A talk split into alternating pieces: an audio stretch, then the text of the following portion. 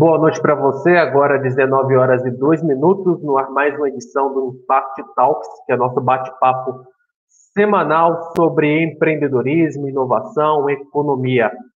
Hoje, nesse 23 de junho de 2020, a gente segue falando sobre retomada da economia em meio à pandemia de Covid-19.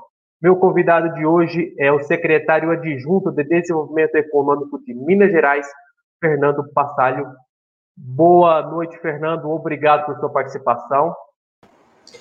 Boa noite, Lelis. Boa noite. Eu queria agradecer aí a participação de todos, a todos que estão nos assistindo agora, e agradecer ao Triângulo Notícias pela oportunidade de poder estar aqui discutindo um assunto de momento agora, que é, é o impacto na nossa economia. Né?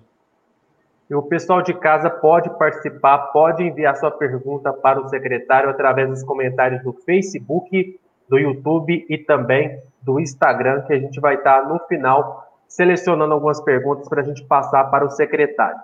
É, secretário, a gente gosta de começar pedindo para o entrevistado se apresentar, então o espaço está aberto aí para você compartilhar um pouco a respeito de sua experiência aí é, na área econômica. Pois bem, é, bom, sou Fernando Passagem, sou formado em administração de empresas e tenho gestão de instituições financeiras e gestão de auditoria governamental.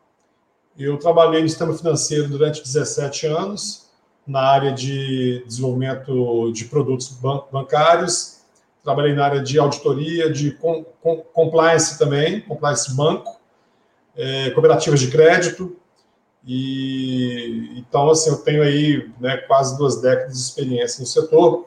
Na, no, no, governo, eu sou servidor efetivo da Secretaria de Desenvolvimento, Secretaria de Fazenda, cedido para o desenvolvimento econômico desde 2008. Então, desde 2008, desde 2008 que eu entrei no governo, 2009 desenvolvimento econômico. Então, eu tenho aí mais de 10 anos de experiência em tanto no setor financeiro como em políticas públicas para o desenvolvimento econômico.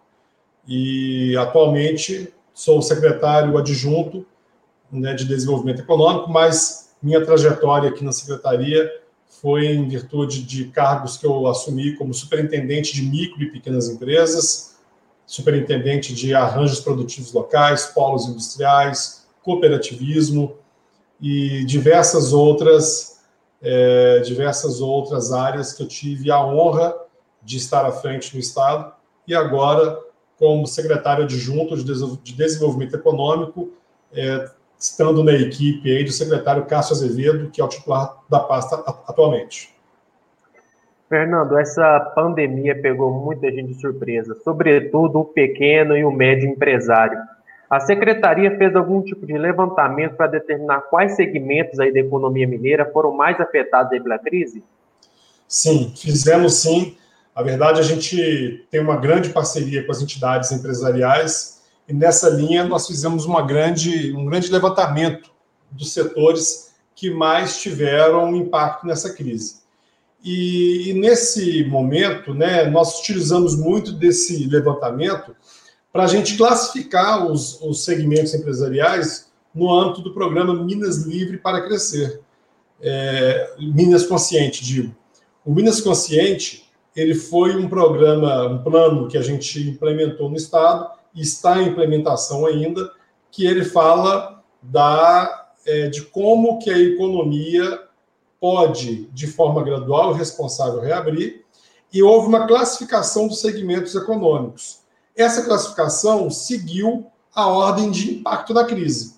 Então, nós tivemos desde é, o turismo, a cultura, como os mais impactados, passando pela parte de vestuário, as academias e diversos outros segmentos que realmente é, são as grandes vítimas dessa pandemia. Chamo de vítimas porque, é, quando eu falo de desenvolvimento econômico, eu estou aqui falando de um programa que visava, que visa a retomada da economia, é sempre, sempre, incondicionalmente, respeitando os preceitos da OMS, do Ministério da Saúde, da Secretaria Estadual de Saúde, com o objetivo maior de salvar vidas. Fernando, quando o Minas Consciente foi concebido, a situação do Estado era menos dramática. Não havia uma elevação tão grande no número de casos igual a gente presencia hoje. Eu queria que o senhor entrasse mais nessa classificação das ondas, para o pessoal entender o que é a onda branca, a onda verde e assim é, por diante. Vamos lá, importante essa pergunta, porque as pessoas estão submetidas a isso e muitas vezes não sabem como que funciona. Importante. Bom, vamos lá. É, nós tínhamos, em 22 de março, quando começou é, a reação da sociedade no Brasil em relação à pandemia, foi lançado a deliberação 17 do governo de Minas, que era uma deliberação orientativa aos municípios, com o objetivo de trazer à sociedade, aos prefeitos, que é quem toma a decisão, uma alternativa para a convivência com o isolamento. Pois bem, nessa linha, o, o, a deliberação 17 trouxe nos artigos 6, 7 e 8 o que deveria fechar, o que poderia abrir e o que deveria abrir. O deveria abrir era o que? Os segmentos essenciais. O que deveria fechar são aqueles mais proibitivos, era o jogo de futebol, é, na época, né, é, centros de compras assim fechados. Depois a gente veio a abrir a questão dos shoppings, é, setores turísticos, aglomerações com mais de 30 pessoas e por aí vai. Um mês depois, nós sentimos que faltava algo mais lúdico, uma outra alternativa para os prefeitos. E aí nós lançamos o Minas Consciente, que foi organizado em ondas. A primeira onda é a onda verde, que são aqueles segmentos ditos, tidos como essenciais. Estes segmentos, eles não podem fechar porque é, envolve cadeia de alimentos, cadeia de, é, da parte de farmácias, cadeia hospitalar, a própria indústria. Então, se nós parássemos o setor é, da onda verde, e o setor industrial, médico, alimentar, construção civil, nós teríamos problemas na manutenção daquilo que é essencial. Se eu paro uma reforma de um hospital, eu tenho problema. Se eu paro uma lavanderia, eu tenho problema com o hospital. Se eu fecho um, um supermercado, também eu tenho problema. Então, tudo isso foi levado em consideração para os segmentos que estão na onda verde. Depois da onda verde, eu tenho a onda branca, que aí, da branca, amarela e vermelha, são segmentos que foram classificados. Nós pegamos os quinais, os principais quinais dos segmentos de rua, dos segmentos é, é, que a sociedade utiliza como um todo, e fizemos uma classificação em termos de economia e em termos de saúde. A classificação em termos de economia levou em consideração o impacto daquele setor na crise. Então, quanto mais impactado, mais nota ele ganhou. É, a importância daquele setor na cadeia produtiva. Então, uma loja de CD eu posso fechar uma loja de CD, eu vou deixar de prover o cidadão de CD e a indústria de CD? Então, qual é a possibilidade de ter uma alternativa de e-commerce, de delivery? Tudo isso foi levado em consideração. Depois, a quantidade de empregos que esse setor gera. E depois, a parte fiscal, a quantidade de tributos que aquele setor gera também. Então, isso é a parte de economia. Na parte de saúde, foi considerado o número de aglomeração, o potencial aglomerador daquele daquele segmento e um pouco da operação também. Se aquela operação favorece ou não a contaminação. Vou dar um exemplo lúdico aqui, bem simples, para vocês entenderem. Floricultura. Floricultura foi colocado numa onda bem próxima da verde, por quê? Porque você, nós temos muitas floriculturas na cidade, no estado. A operação das floriculturas é uma operação é, que a pessoa não toca no produto, ela não encosta, ela aprecia, manda entregar. Quando até então as pessoas até ligam, né? Vai pelo delivery mesmo. Então, floricultura é um exemplo de um segmento que foi bem classificado por causa da operação em si. Né? Então, ele tem todos os atributos econômicos e tem todas as facilidades de saúde para não é, ser um, um, um, potencial contaminante aí do, do procedimento. Então, nós fizemos a classificação dos setores e dividimos por ondas aqueles que têm mais impacto para aqueles que têm menos impacto para a reabertura. E nós fomos abrindo nessa linha. A onda branca, a onda amarela e a onda vermelha. Fernando, é, com relação à integração aí do Minas Consciente com os técnicos da Secretaria de Saúde, que é muito importante né, a gente verificar é, como que está o avanço da pandemia da Covid-19. Como que é essa sintonia aí do Minas Consciente com a Secretaria de Estado de Saúde? Perfeito. O programa foi construído a várias mãos. Então, nós temos é, o Minas Consciente como resultado de uma plena harmonia entre a Secretaria de Desenvolvimento Econômico com a Secretaria de Estado de Saúde. As duas secretarias escreveram o programa e semanalmente, o ponto interessante do programa é esse, semanalmente nós fazemos uma reunião e essa reunião pega todos os dados epidemiológicos e sanitários do Covid, da data de segunda-feira. A gente trabalha isso na terça, na quarta a gente junta com todos os secretários de Estado, mais o Tribunal de Contas, mais o Ministério Público do Trabalho, o Ministério Público Estadual e é, o Tribunal de Justiça. Todo mundo se junta numa reunião virtual para deliberar. Deliberar várias coisas, dentre elas, no Minas Consciente. Primeiramente, se alguma macro-região, são 14 macro-regiões do Estado, se uma macro-região pula para uma próxima onda, ou se ela volta para uma onda anterior. Lembrando que, para você fazer o upgrade de onda, para você ir de uma onda é, verde para uma onda branca, amarela ou vermelha, o interstício de tempo entre uma e outra é de 21 dias. 14 dias, que é o ciclo da doença, mais 7 dias, que é o ciclo, que é o tempo que a gente precisa para fazer os levantamentos necessários. Nesse meio tempo, houve um surto, houve algo que a saúde entende como perigo para a, manutenção do programa, a manutenção das vidas, a gente pode voltar a qualquer momento. Upgrade 21 dias e downgrade a qualquer momento, de acordo com o que a saúde determinar. Então, há toda um, uma relação, Lelis, com a Secretaria de Saúde. Eles trabalham, nós trabalhamos em conjunto com a Secretaria de Saúde diuturnamente aqui no governo de Minas. Agora sobre o processo de adesão, né? Como que as prefeituras, os gestores fazem para aderir ao Minas Consciente? E qual que foi o balanço aí dos primeiros dias aí de lançamento do programa? Teve muito município que aderiu de cara, de cara ou teve um tempo aí de, de desenvolvimento da ideia? Pois é. Como a gente conversou, a, a decisão de aderir ela é do prefeito. Então, o programa ele é feito para que o prefeito tenha a alternativa, uma alternativa palatável de adesão é, a um programa é, de, de convivência com a pandemia, né, de convivência com o isolamento.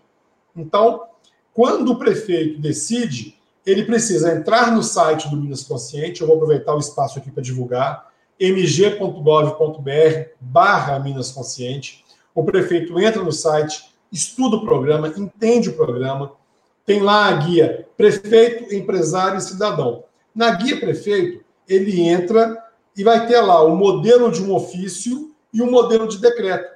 É muito importante que o prefeito assine um decreto municipal atentando aos preceitos do Minas Consciente. Porque ali ele vai poder entrar no programa de forma é, é, é, consciente, né? O programa fala Minas Consciente, vai ter consciência do que é o programa e a sua estrutura de saúde, seus fiscais de saúde, vão se atentar aos preceitos do programa. Isso é muito importante.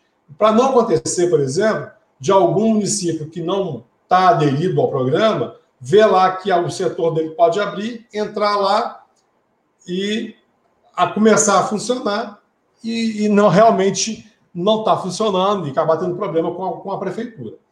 Mas quando o prefeito adere, ele faz o decreto e manda para a gente o decreto com uma cópia de ofício do programa, é simples, fez o decreto, mandou para a gente com a cópia do, ofício que está é, é, no site, em um dia, 24 horas, a gente já coloca a prefeitura no site como no hall de, de, de prefeituras.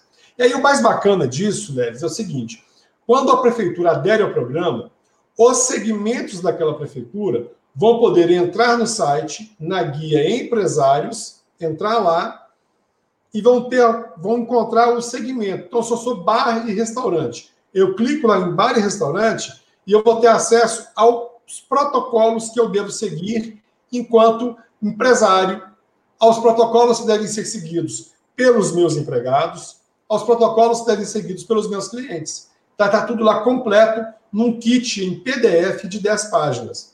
O legal disso é que a última página desse kit, a última, consiste em orientações para os clientes. E o dono do estabelecimento deve pregar esta última página na porta do estabelecimento para que o cidadão, ao entrar naquela loja, saiba como será a experiência segura de consumo que ele vai ter dali para frente. Então, tudo isso é para proporcionar segurança e para proporcionar é, condições é, é, de, sanitárias para que ele possa estar tão seguro quanto se estivesse em casa na sua experiência de consumo. Fez isso, o prefeito está conduzindo corretamente o processo. Você perguntou mais uma coisa, né, Leris? Segunda parte da sua pergunta. Sim, é, com relação aí a essa adesão, se ela foi rápida, se ela foi devagar. Certo. Bom, no início as pessoas estavam conhecendo o programa, né? Estavam conhecendo o programa e isso requer um tempo. Eu estou com o relatório aqui, inclusive, mais atualizado. Né? Nós estamos atualmente, falar aqui em primeira mão, acabei de rodar o, o relatório, nós estamos com 154 municípios aderidos ao programa Minas Consciente.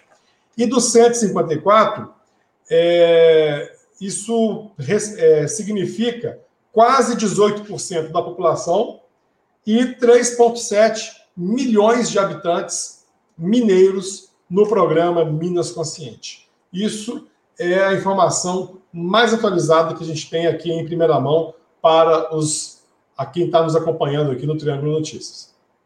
Bom, com relação aí aos protocolos, porque vou citar o caso de Patos de Minas. Patos de Minas está no Minas Consciente, houve a regressão da região noroeste para a, a onda verde, né? estava na onda branca, foi para a onda verde, que permite o funcionamento das atividades essenciais, só que isso já tem 20 dias e Patos de Minas ainda não determinou o fechamento das atividades não essenciais. É, os protocolos eles são obrigatórios, uma vez que o município se integre ao programa, ele tem a obrigatoriedade de seguir o que está especificado ali? Exatamente, Lelis. E uma coisa, essa pergunta é muito importante, porque quando o prefeito adere ao Minas Consciente, ele é obrigado a ir no limite do programa. Vamos entender o que eu quis dizer com o limite do programa. Se o prefeito quiser é, proibir além do programa, ele pode. O que ele não pode é permitir além do programa. Então, vamos supor que o prefeito, um exemplo, que hoje na Onda Verde, ele tem lá um conjunto de segmentos essenciais que ele pode é, permitir o funcionamento no município. Mas vamos supor que ele queira proibir os bares e restaurantes de funcionar. Ele pode. Ele pode ser mais restritivo que o programa. O que ele não pode ser é mais liberativo que o programa. Isso aí tem gerado um pouco de dúvida, às vezes, é, pelos prefeitos e pelos cidadãos, e é importante aproveitar esse espaço aqui para deixar isso claro. O prefeito pode ser mais restritivo, não, não mais deliberativo. Se ele quiser, da lista de segmentos autorizados, proibir algum, ele pode, e se ele quiser, e que ele não pode, é liberar um que não está liberado. A gente reconhece, Leves, que ninguém conhece melhor o município que o prefeito. O prefeito é a voz ativa, o prefeito tem a, a soberania do município dele, o prefeito, via de regra, morou no município, nasceu no município, então ele sim detém o conhecimento necessário para tomar a decisão mais, mais assertiva. Ainda falando sobre Patos de Minas, porque, resumindo a história, o senhor deve estar conhecendo também a história aqui de Patos de Minas, porque a Justiça, é, o Ministério Público entrou com um pedido da Justiça para Patos de Minas seguir obrigatoriamente o programa ou deixá-lo. Teve a decisão que ele teria essas duas opções e o prefeito ontem é, anunciou que iria continuar no Minas Consciente, só que pediu na Justiça mais tempo para manter o comércio não essencial aberto. E a Justiça catou, deu prazo até a próxima sexta-feira. Um decreto deve sair ainda hoje, fixando essa data aí de fechamento. Mas na região também, a gente tem caso de municípios que ampliaram as restrições acima do Minas Consciente e por isso resolveram sair. É o caso de Rio Paranaíba. O senhor teve conhecimento aí da situação de Rio Paranaíba que deixou o Minas Consciente no último sábado? Não, não tenho conhecimento específico, né? São, são 853 municípios, é difícil fazer acompanhamento específico, mas é muito comum é, tanto no caso de Patos de Minas, uma deliberação judicial, a gente respeita o Poder Judiciário e aquilo que o Judiciário decidir, para nós, o Minas Consciente, para nós do governo, é, não se questiona, se cumpre. E a decisão de sair é uma decisão que a gente respeita também.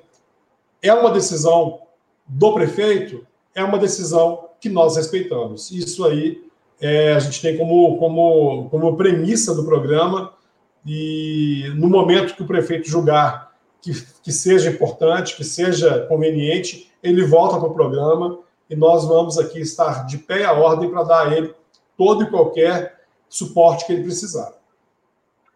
Bom, agora a gente vai trocar um pouco de assunto, a gente vai falar sobre aquele fechamento que aconteceu lá em março. E quando a pandemia começou, muito município, aliás, o Estado, é, paralisou as atividades comerciais. E aquele fechamento é, em março já trouxe um impacto econômico. Aqui em Patos de Minas foram cerca de 20 dias de fechamento aí do comércio. E agora o governo do estado já cita um possível lockdown em algumas regiões do, do estado. A economia mineira, sobretudo o micro e pequeno empresário, ele consegue, ele vai conseguir sobreviver esse, esse novo fechamento e o que a Secretaria de Desenvolvimento Econômico está fazendo para evitar aí as falências dessas pequenas empresas, essas empresas familiares?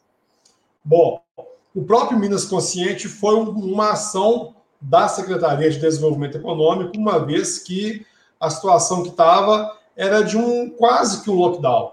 Momento que a gente estava é, com aquela orientação de fechamento, muitos prefeitos colocando barricadas nos municípios, não deixando ninguém entrar, ninguém sair, no auge da pandemia, com a Itália morrendo quase mil por dia, tudo isso gerou um pânico muito grande. E a Secretaria de Desenvolvimento Econômico reagiu de forma rápida na elaboração do Minas Consciente com a anuência da Secretaria de Saúde. Do ponto de vista econômico, Leles, é indiscutível e irrefutável o tanto que a sociedade está sofrendo, o tanto que as pessoas estão sofrendo, e o tanto que as empresas estão sofrendo com isso. Ninguém estava preparado para essa pandemia. Ninguém no carnaval poderia imaginar que menos de um mês depois nós teríamos quase que um lockdown no Brasil é, e em muitas regiões. Então tudo isso nós tivemos assim como um ponto de, de inflexão muito forte para tomar as decisões que nós tomamos. Infelizmente, infelizmente, muitas empresas estão sofrendo e muitas empresas ainda vão sofrer com isso. O governo de Minas está, está, está atento a isso. Nós tivemos a liberação recorde de crédito pelo BDMG para, aqueles, para aquelas empresas que têm condições de pegar o crédito, massivamente micro e pequenas empresas. Nós estamos em parceria com o Sebrae para fazer um atendimento às micro e pequenas empresas também. As empresas vão ter que se reinventar, vão ter que rever o seu core, vão ter que rever a sua forma de operação, atuar com inovação, atuar em outras frentes e aprender né, a pivotar o seu negócio muitas vezes. Nós vimos muitas fábricas, é, muitas montadoras de veículo fazendo respirador. Nós vimos várias e várias e várias confecções fazendo máscaras. É, é, setor sucro alcooleiro pivotando para é, álcool gel. Então, todo mundo teve que se reinventar, todo mundo teve que, se, que rever o seu plano de negócio. E, infelizmente, é o que a gente consegue para segurar o impacto disso na pandemia. Tivemos boas ações do governo federal, como a suspensão do contrato de trabalho remunerada, ou seja, o trabalhador ficaria em casa recebendo parte do salário que ele fazia jus. Isso tudo foi um alento às empresas. Mesmo assim, muitas não tinham nenhum tipo de preparo para a pandemia. E isso, gente, não é culpa do empresário. Ninguém sabia que isso foi, que isso ia acontecer. O que a gente precisa agora é ficar atento a tudo isso que está acontecendo, saber a reação correta, procurar a ajuda das entidades empresariais. Temos aí a Federa Minas, as associações comerciais, a FCDL com as CDLs, a FEComércio com todos os sindicatos filiados do comércio, a FIENG, Guerreiro FIENG aí com os sindicatos da indústria, a OSENG para atuar junto às cooperativas, a FAENG com as entidades é, do setor da agroindústria, que é um setor que cresceu, está crescendo na crise. Então, o importante é ter união, é ter consciência da dificuldade e buscar a ajuda correta no lugar correto. A gente sente muito isso e a gente está aqui do lado para poder fazer aquilo que for possível para atuarmos em conjunto. Sebrae foi e será um grande parceiro nessas horas também. Secretário, é, a gente aqui do Triângulo Notícias recebeu algumas é, mensagens de empresários que não estão conseguindo finalizar o processo para conseguir o crédito através do BDMG. Essas pessoas que têm essa dificuldade, o que, que elas devem fazer? Tem algum canal de atendimento? É, tem algum sistema especial para é, facilitar esse acesso ao crédito via BDMG? o acesso está muito grande, tem muita empresa procurando, e, muito, e vez ou outra, isso congestiona a, o, o, canal de atendimento. A gente pede para as empresas continuarem insistindo, e se tiver dificuldade, entre em contato com o banco, tem lá no, no site o, o, telefone, para que o banco possa é, é, orientar a melhor forma de continuar no acesso, é, o que não pode é desistir. Vida de empresário, é, empresário que é empresário é perseverante, é, é, resiliente e a hora agora é de ter um pouquinho de paciência, que é uma estrutura que não estava preparada para tanta procura e que a gente vai fazer o possível para aumentar a capacidade de atendimento. Secretário, com relação aí aos investimentos, né, atração de novos empreendimentos para Minas Gerais, apesar da pandemia, tem sido feita uma articulação, tem novos negócios sendo abertos no nosso estado? Como está essa questão? Boa, boa, boa pergunta, Leves. Nós temos, é, por incrível que pareça, nós temos uma, um investimento, os investimentos no Estado subiram. Nos quatro últimos anos do governo anterior, nós tivemos a, a captação de 28 bilhões de reais em investimentos no Estado. No ano passado, no primeiro ano do atual governo, nós tivemos 56 bilhões de investimentos atraídos, que é o dobro do que o último governo captou em quatro anos. Perguntou-se aí se isso não seria uma demanda represada e que possivelmente isso não se repetiria no ano de 2020. Pois bem, até maio do ano passado, nós tivemos 4,8 bilhões de investimentos no Estado. E este ano, no mesmo período, com pandemia, com toda essa crise global que estamos vivendo, nós batemos o recorde e chegamos a 5,6 bilhões de reais em investimentos atraídos no Estado. Um recorde é, nunca antes superado e que a gente, é, com muita alegria, que a gente traz essa informação ao empreendedor, o investidor, acredita ainda no governo, acredita no Estado e tem todas as, as, as as facilities para poder continuar investindo em Minas Gerais. Nós tivemos superação de investimento e recorde de atração é, é, desses investidores aí para o Estado. Secretário, é, a gente recebeu no episódio anterior do Impact Talks o assessor de desenvolvimento econômico aqui de Patos de Minas. E a gente questionou a respeito dos investimentos na pós-pandemia.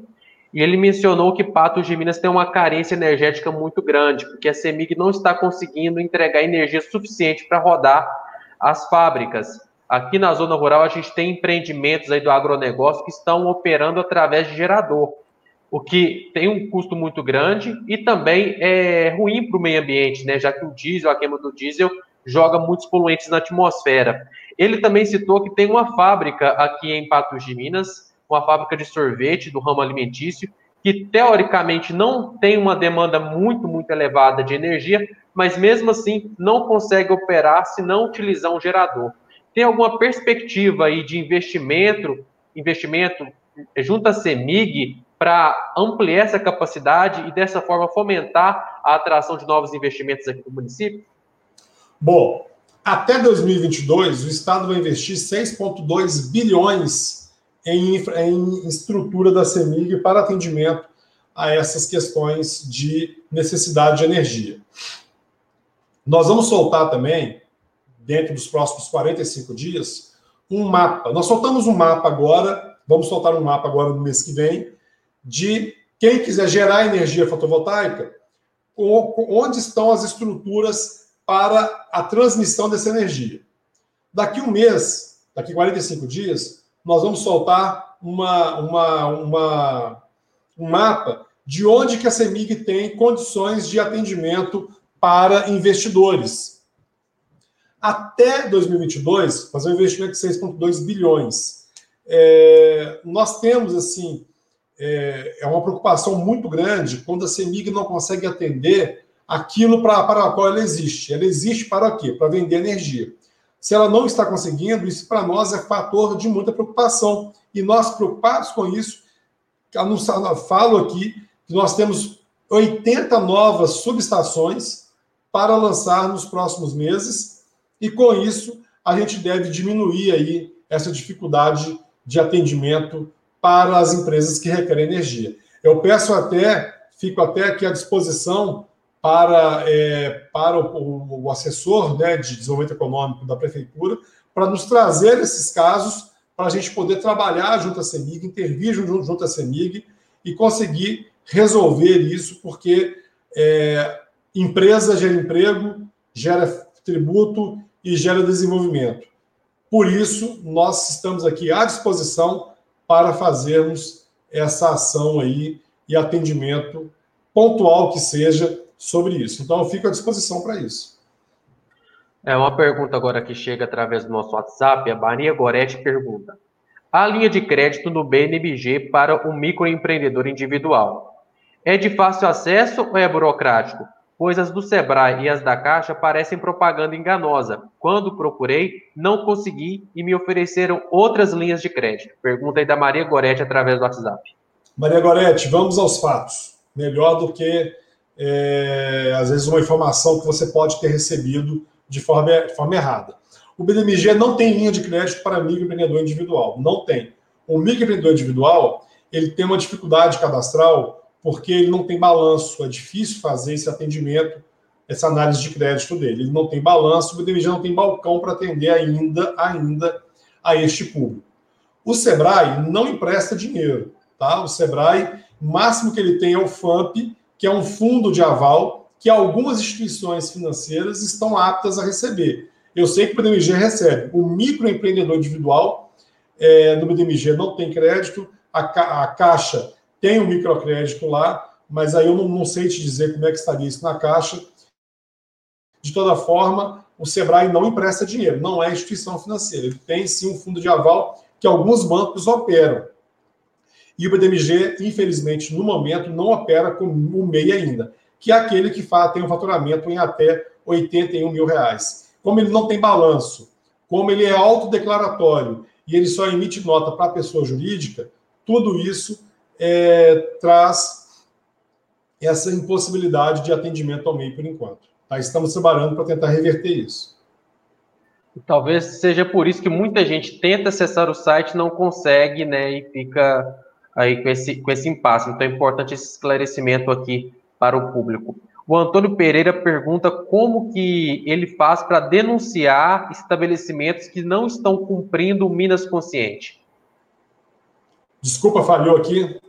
É o Antônio Pereira pergunta como ele faz para denunciar estabelecimentos que não estão cumprindo as determinações do Minas Consciente. Boa, boa, boa, boa pergunta. Isso é muito importante é, no site mg.gov.br tem lá o Fale Conosco. A gente pede para entrar em contato com a gente, que nós vamos mandar uma mensagem para a prefeitura, a prefeitura ir até o estabelecimento ou estabelecimentos que estão descumprindo com a Minas Consciente. Agradeço a pergunta ao senhor Antônio, salvo engano, o nome do, de quem mandou a pergunta. Muito importante, tá, senhor Antônio? A gente, é, todos devem cumprir os, o, o, o programa, porque ele visa justamente a saúde e a vida de todos. O Paulo está perguntando como que o empresário pode é, requerer ao município e ao Estado algum tipo de assessoria, algum tipo de orientação quanto ao funcionamento é, das atividades comerciais. Também usando o canal do site né, do mg.gov.br barra Minas Consciente, no Fale Conosco lá, a equipe está de prontidão para receber estas dúvidas e tirá-las aí no máximo 24 horas, com todas as, as orientações ao prefeito, ao empresário e a qualquer cidadão que tenha dúvida sobre o programa. Fernando, nosso bate-papo chega ao fim. Eu agradeço muito sua participação por ter conseguido um espaço na sua agenda para conversar aqui é, no Impact Talks. A gente espera receber o senhor em outras oportunidades. Muito obrigado mesmo, Fernando. Ledes, eu que agradeço ao Triângulo Notícias, a você pela brilhante atuação aqui na mediação do assunto.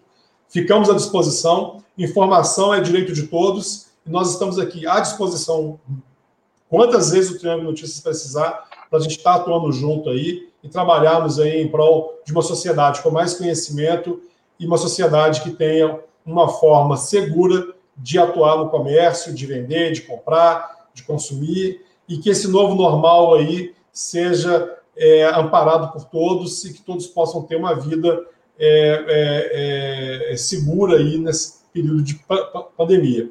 O governo de Minas está à disposição e eu agradeço muito a oportunidade. Nosso foco sempre é e será salvar vidas e salvar a economia. Obrigado. Muito, muito obrigado. Boa noite. Boa noite. Bom, então a gente entrevistou aqui no Impact Talks o secretário adjunto de Desenvolvimento Econômico de Minas Gerais, o Fernando Passalho.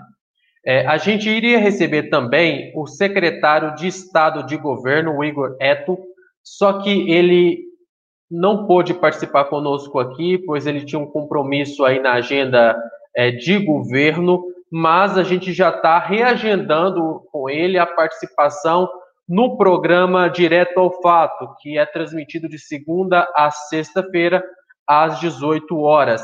Eu relembro também que o Impact Talks volta na próxima terça-feira, às 19 horas, e a gente vai falar sobre linha de crédito é, para os pequenos e médios empresários é, aqui da região. A gente vai receber representantes das instituições bancárias para falar desse assunto na semana que vem. Então você não pode perder. E a gente aproveita aqui também para agradecer os nossos apoiadores, a agência R2C, a Croma Gráfica, a Angels e o próprio Triângulo Notícias. Se você tiver uma sugestão, você pode mandar para a gente através do WhatsApp. O número está aparecendo aqui no rodapé do vídeo. É 34 3822 6514. Você pode mandar sua mensagem, sua sugestão para o nosso programa, que a gente vai é, analisar com todo carinho. Então, nossa edição de hoje do Impact Talks fica por aqui e até semana que vem com mais um bate-papo de empreendedorismo, inovação e economia aqui para você. Boa noite.